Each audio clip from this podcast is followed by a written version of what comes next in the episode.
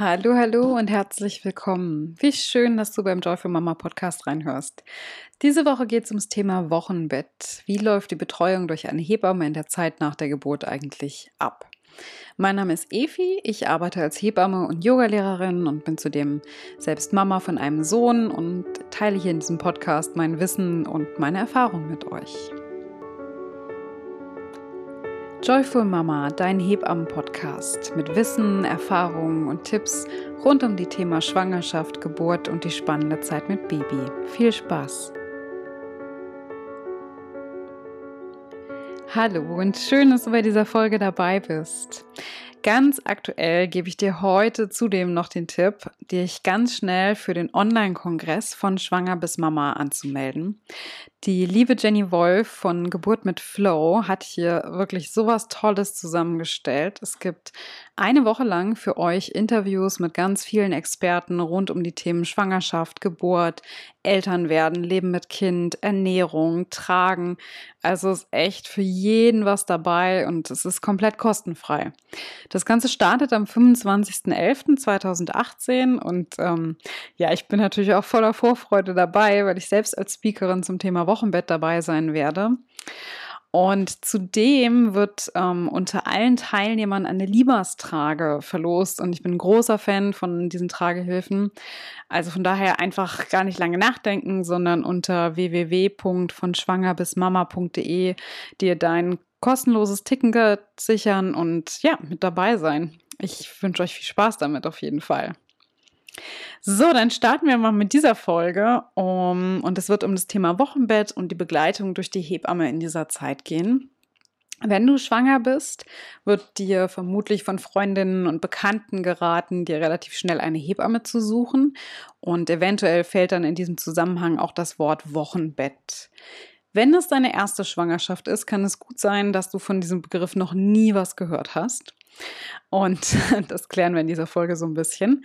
Das sogenannte Wochenbett beginnt laut Definition nach der vollständigen Geburt der Plazenta und also natürlich Kind und Plazenta und umfasst die ersten sechs bis acht Wochen nach der Geburt.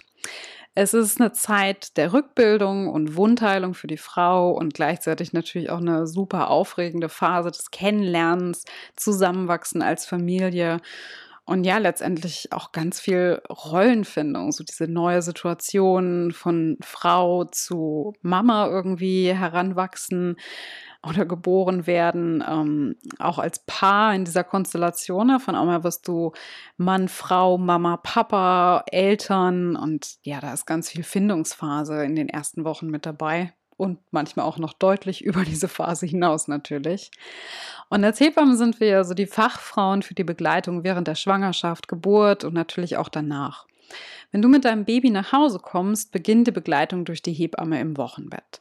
Also schau, dass du deine Hebamme nach der Geburt auf jeden Fall frühzeitig kontaktierst. Kannst du einfach kurz eine SMS schicken, wenn das Baby da ist oder wie auch immer ihr das abgesprochen habt. Auf jeden Fall informiere sie nicht erst, wenn ihr schon zwei Tage zu Hause seid, nach dem Motto, oh Gott, wir sind jetzt seit zwei Tagen hier, wann kommst du denn endlich? Ähm, also da einfach frühzeitig Kontakt aufnehmen.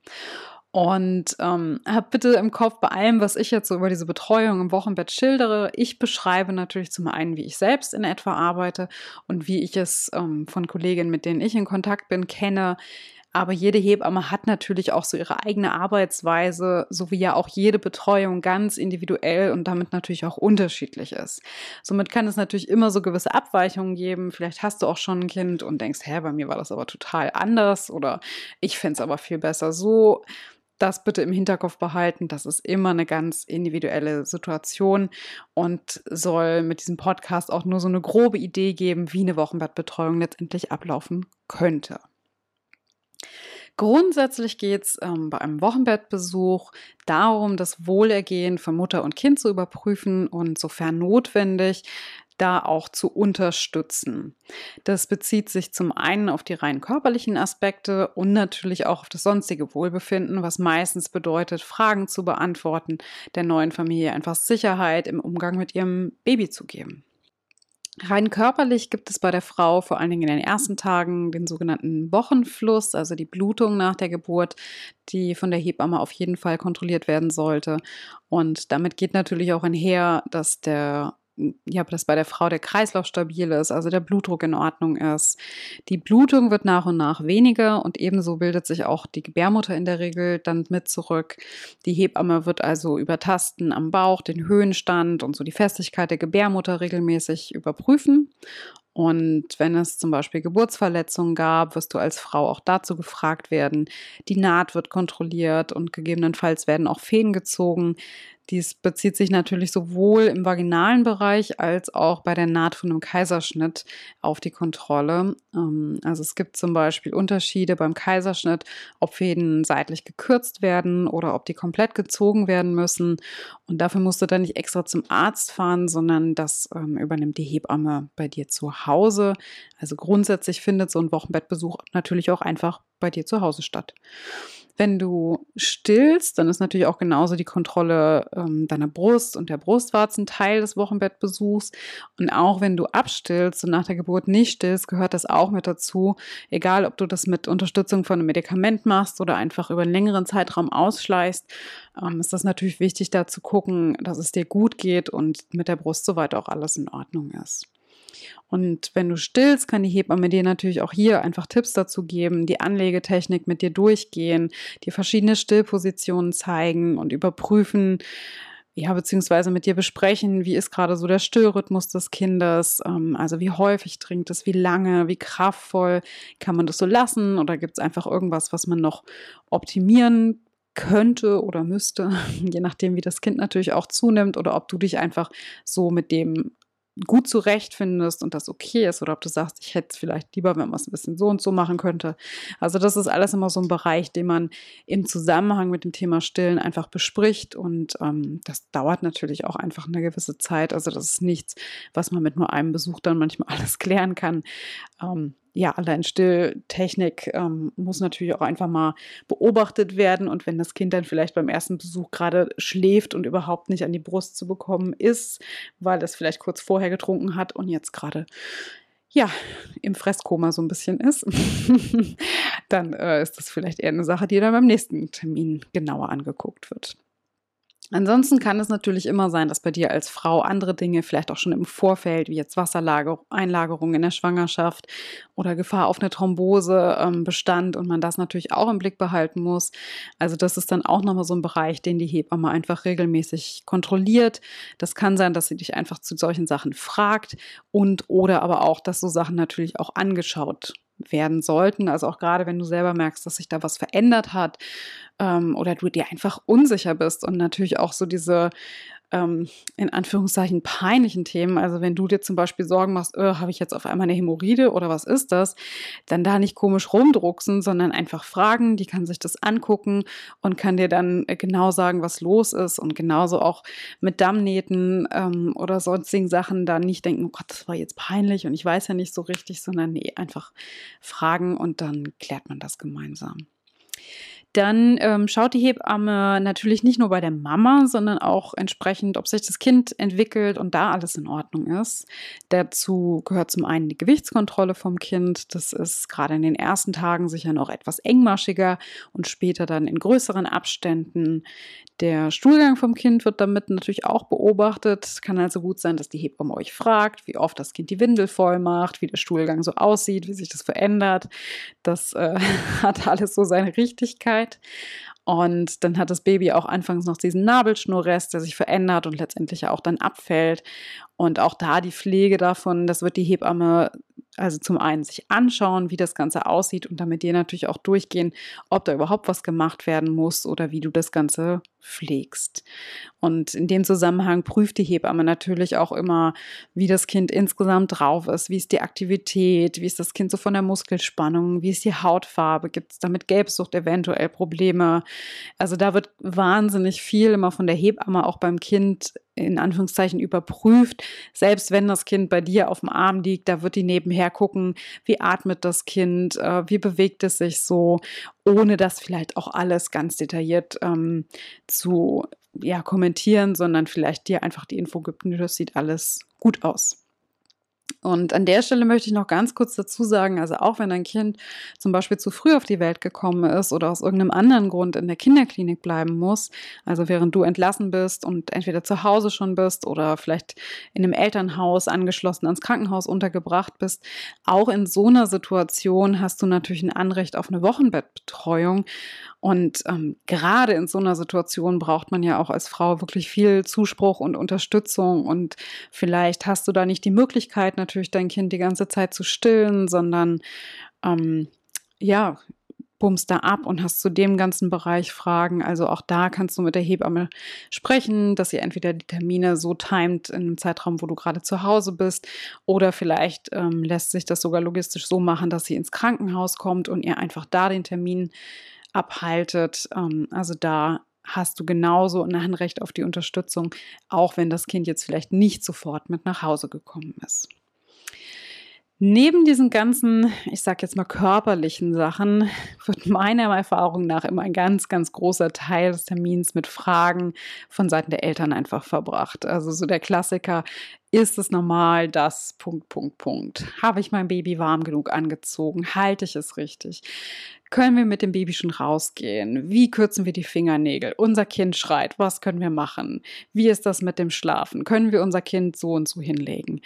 Und, und, und. Also da gibt es so viele Fragen und nach und nach wird die Hebamme die Themen einfach mit euch durchgehen.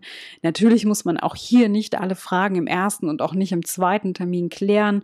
Manches erledigt sich manchmal auch von selbst oder ihr findet einfach selber raus, ähm, wie ihr manche Dinge gut lösen könnt. Und andere Fragen kommen vielleicht auch erst ein, später auf. Also so der Klassiker, ihr habt euch jetzt überlegt, dass ihr in der Elternzeit vielleicht nochmal in Urlaub fliegen wollt und so, oh Gott, darf man mit Baby überhaupt fliegen und was braucht man vielleicht für so eine Reiseapotheke? Das wird sicherlich nicht Thema beim ersten Besuch sein, aber vielleicht so irgendwie nach vier, fünf Wochen dann aufkommen. Also da kann man auch gar nicht im Vorfeld alle Themen schon ähm, klären oder sich darauf vorbereiten oder sich alles anlesen. Das ist so ein Learning by Doing, das kommt einfach mit der Zeit und so klärt man dann auch bei jedem Besuch nach und nach die Fragen und vielleicht zeigt dir die Hebamme auch nach einiger Zeit erste Übungen, was du zum Beispiel als Kräftigung für deinen Beckenboden machen kannst oder wie du auch da im Alltag einfach aufpasst mit Heben von schwereren Sachen, ähm, wie überhaupt Maxikosi tragen oder solche Geschichten und auch sonst drumherum kann sie dir natürlich einfach Handgriffe zeigen, also vom Wickeln übers Hochnehmen oder Tragen. Wie wird das Kind beim Baden gehalten?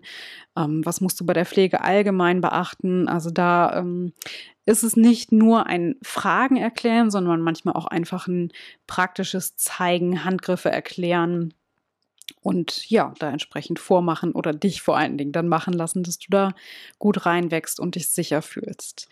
Und hier ist es von Familie zu Familie meiner Erfahrung nach total unterschiedlich. Also manche haben fast eine DIN A4-Seite voll mit Fragen für den ersten Termin und wollen ganz, ganz viel gezeigt bekommen und andere sind total tiefenentspannt und haben vielleicht nur so zwei bis drei kleine Fragen und das ist alles völlig in Ordnung. Und somit ist natürlich auch die Häufigkeit und ähm, ja, so das Intervall und die Länge der Besuche total individuell und unterschiedlich. Ich persönlich plane so etwa in der ersten Woche eigentlich einen täglichen Besuch ein. Wenn das nachher weniger gebraucht wird, auch okay. Aber das ist so für mich so eine grobe Richtlinie und dann weitet sich das so auf jeden zweiten oder dritten Tag aus oder man telefoniert zwischendurch einfach mal. Und irgendwann sieht man sich dann nur noch wöchentlich, bis quasi alle Fragen geklärt sind und Mama und Kind sicher und gut in ihrem Alltag klarkommen und die Unterstützung durch die Hebamme einfach nicht mehr notwendig ist. Meiner Erfahrung nach kommt das auch mit diesem Zeitraum des Wochenbetts von sechs bis acht Wochen nach der Geburt echt gut hin. Und grundsätzlich, um bei diesen Terminen jeweils zeitlich gut arbeiten zu können als Hebamme und trotzdem alle Fragen zu klären, empfehle ich immer, die Fragen, die so im Laufe des Tages aufkommen, irgendwo aufzuschreiben und die Liste dann bei dem Besuch quasi so nach und nach durchzugehen. Denn ihr werdet wahrscheinlich relativ bis sehr vergesslich werden. Der Fokus verändert sich einfach und dann passiert es ganz oft so, oh, wir hatten noch irgendeine Frage und dann sitzt man da beim Besuch und kann sich einfach nicht erinnern und eine Viertelstunde später ist dann, ach, das wollten wir doch noch unbedingt. Und um den so ein bisschen vorzubeugen, finde ich es immer eine gute Sache, irgendwo das festzuhalten mit Fragen. Und klar, ich habe jetzt auch ähm, hier in dieser Folge immer viel geschrieben oder erklärt von Mama und Kind.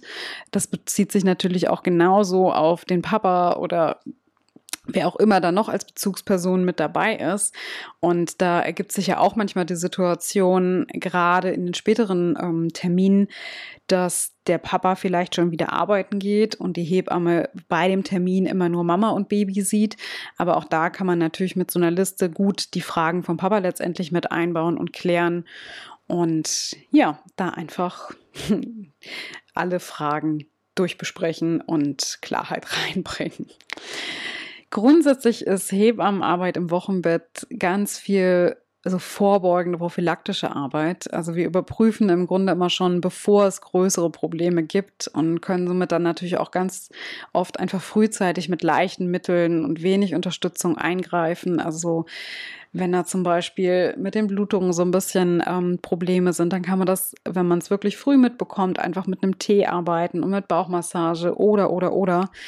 Und ähm, dann löst sich so ein Problem ganz schnell wieder auf. Während wenn man das natürlich erst so ein bisschen verschleppt und tagelang nichts macht, dann kann so ein Problem dann auch wirklich mal größer werden, was vielleicht sogar in der Klinik dann behandelt werden muss. Und von daher ist diese, ja, vielleicht auch einfach engmaschige Unterstützung durch die Hebamme im Wochenbett, auch wenn im Großen und Ganzen eigentlich alles okay ist, ähm, sehr, sehr wertvoll und ähm, ja, bietet einfach viel Sicherheit, dass Mama und Kind hier möglichst entspannt und gesund durch diese erste Zeit kommen.